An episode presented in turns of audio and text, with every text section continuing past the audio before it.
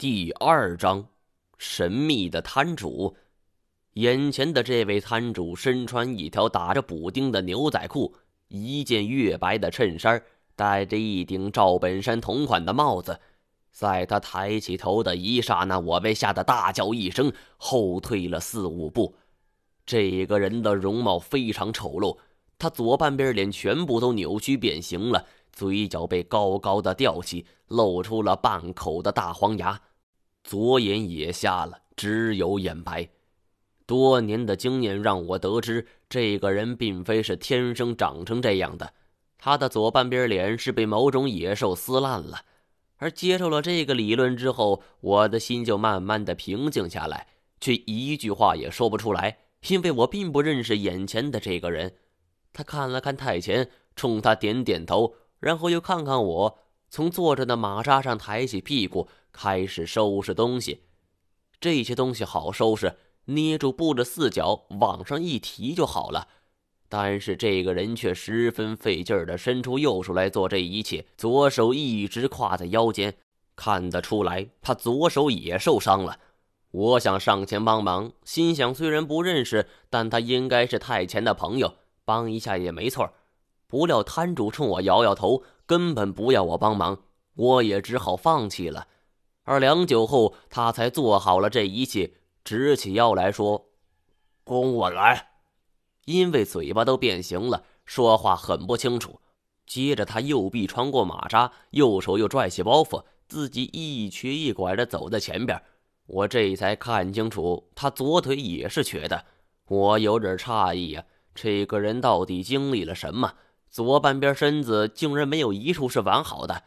太前毫不犹豫地跟在身后，我见状也跟了上去。这一路上谁也没有说话。我们离开公路后，钻入了正对着沙滩的密林之中。大约半个小时之后，来到了一座小木屋的前边。说是木屋，其实就是一座随时可能倒塌的违章建筑。摊主走上前去，拿出钥匙打开了门锁。这是那种老式的门锁。门板和门框上各有一个窟窿，铁链穿过，再把这种铁链锁上。说句实话，我真不觉得这种漏风漏雨的违章建筑有啥好锁的。这一座小木屋并不大，二十来平米。推门进去后，闻到了一股呛鼻的气味。摊主摸黑走到里边，点燃了一盏煤油灯。二十一世纪还能够见到这么新鲜的老东西，我估计这盏油煤灯。估计要是金锁在的话，肯定得谈价格了。借着煤油灯发出的昏暗光线，我环视了一下这间屋子内的陈设：一张床，一个磨掉漆的破柜子，一张桌子和两把椅子。不大的房间里放着这几样东西，再加上我们三个人，那顿感连转身的余地都没有啊！摊主一瘸一拐的拿着茶壶，嘴对嘴的喝了几大口。因为嘴角是斜的，流出来好多，将他的衬衫给浸湿了。他扭过头来看着我说：“坐。”太前见状，主动站到门外，背对着我们，像是在给我们站岗。这么一间屋子，我与这位摊主面对面坐着，这种氛围令我着实不舒服。我几次想站起来掉头就走，只不过太前就堵在门口，他肯定不答应。再有自己的自尊心也在作祟，不能这么轻易的就认怂啊！他不说话，只是坐在那儿，低着头看着自己被废掉的左臂。我最先忍不住了，开口问道：“你是谁？”摊主愣了一下，右眼的眼神中露出了微微诧异的神情，随后是一声苦笑：“小马，你真的不认识我了吗？”我慢慢的摇了摇头，印象中与我生命中有过交集的人很多，但我真想不出这个人是谁，朋友、同学还是生意上的伙伴？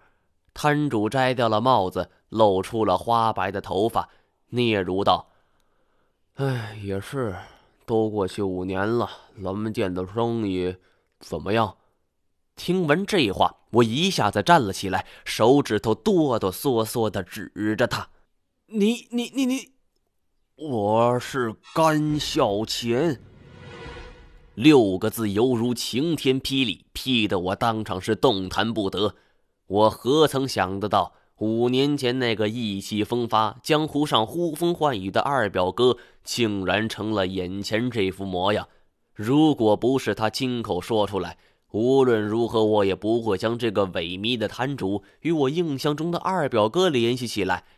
我重新上下打量了一下他，尽管他现在的模样是落魄潦倒。但是我在他仅有的右半张脸上读出了曾经熟悉的表情。你真的是二表哥？他微微一笑道：“五年前你来西双版纳玩，咱们俩做的第一笔买卖是抓一条缅甸蟒，还记得吗？当时你一点经验都没有，想从后边偷袭，那条缅甸蟒反身就咬了你一口，幸亏你反应快，马上后退。”但他的牙齿还是勾住了你的裤子，我见机急忙冲上去按住了蟒的头，我这才将他制服。你还说让我赔你一条裤子，事后雇主给了咱三万，我给了你一万。不错，这的确是我跟二表哥甘小钱第一次合作的情景。这件事情不会有第三个人知道。而想到一别五年再见面的时候。二表哥已经变成了眼前这副模样，我的眼眶不争气的湿润了。我强忍着心声问：“这么多年，你去哪儿了？你为什么会变成眼前这个样子？”二表哥长叹一声道：“唉，只怪自己太年轻啊！我以为这个世界上没有我摆不平的事儿。”然后二表哥甘小钱就娓娓道出了五年前的事情。五年前，一个雇主找到甘小钱，并亲手交给他一样东西。这件东西是通体乌黑，入手温润。据说上边记载了龙的存在。我已经知道了，这东西肯定是龙牌无疑。甘小钱那个时候在业内已经很有名气了。这个雇主希望通过他可以找到传说中的龙，不论生死，哪怕是一根龙骨也可以。对于龙这种东西，甘小钱最初的心思是跟我一样，认为那是个无稽之谈。他本想推脱掉，可是那个雇主出了一个让他无法拒绝的价格：三十万。只要甘小钱找到龙的线索，哪怕是一张照片，他就会马上支付三十万的酬劳。甘小钱多方打听之下，知道了线索在神龙山一带，他这才叮嘱我帮他看地儿。他先去探探路。甘小钱之所以能够年纪轻轻的打出一片天地，就是因为他性格过于谨慎。他原本想的是自己先去探探路，有消息就回来招呼我，再组建一个团队。而没想到一进入神龙山，他就遇到了麻烦。那一天大雨倾盆，雨林之中道路泥泞，很难行走。甘小钱就打算找个地方休息。他利用树枝树叶搭建了一个简易的帐篷，在那躲雨。雨是越下越大，然而就在此时，甘小泉出于职业的敏觉性，觉得身后有东西在移动。他回头一看，是一棵树，舞动着数不清的藤条。我心头一凛，电摆。甘小千野外生存的经验无需多说，对付动物那也很有一套。他虽然不认识这种电摆，但是早就听闻过食人树的传说，当即也顾不上是大雨滂沱，一个箭步就冲了出去。电摆的藤条似乎是无限长，就像长了眼睛似的，在身后是穷追不舍。甘小贤慌不择路，就冲进了雨林的深处，而一不留神，脚下踩在一块烂泥之上，整个人就滑下了一处悬崖。不知道过了多长时间，等他醒来的时候，发现自己顺着悬崖的斜坡滚去了好远呢，已经偏离了原来的路线。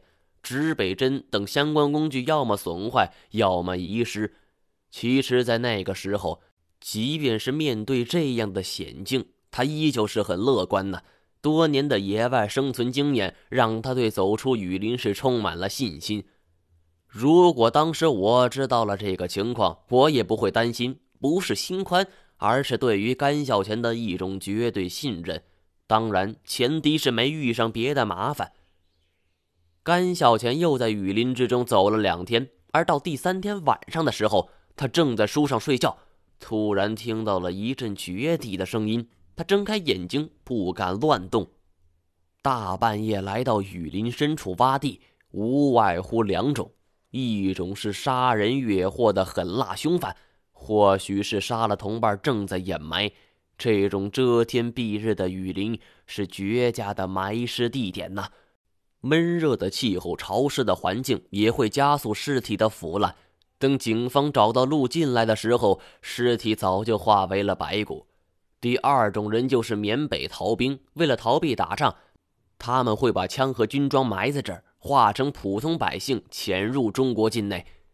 不过，当时甘孝全并不清楚自己究竟是在中国境内还是在缅甸境内，他只能是顺着一个方向走，走出这片雨林再说。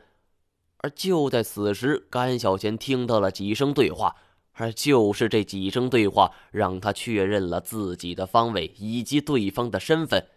那是几句缅甸语。一个年轻人的尖细嗓音先说道：“连长，我看这一次不好说了，任务先取消吧。”而接着另一个声音说道：“别急，波子那边比我们这边进度还慢，而且将军有意要干掉他们，那么他就不会降职了。所以无论如何都是我们是赢家，放心。”甘小泉当然清楚。波字的发音是缅甸军队对于军官的称呼。他恍然大悟，这是缅甸的部队。缅甸部队向来是心狠手辣，而且这么晚出现在这儿，肯定是有见不得人的勾当。甘小钱一时大气儿都不敢出，万一被对方发现了，后果是不堪设想。然而天公不作美，偏偏在这个时候，甘小钱搭乘的吊床突然松动了。他身子一沉，毫无征兆的就掉了下去。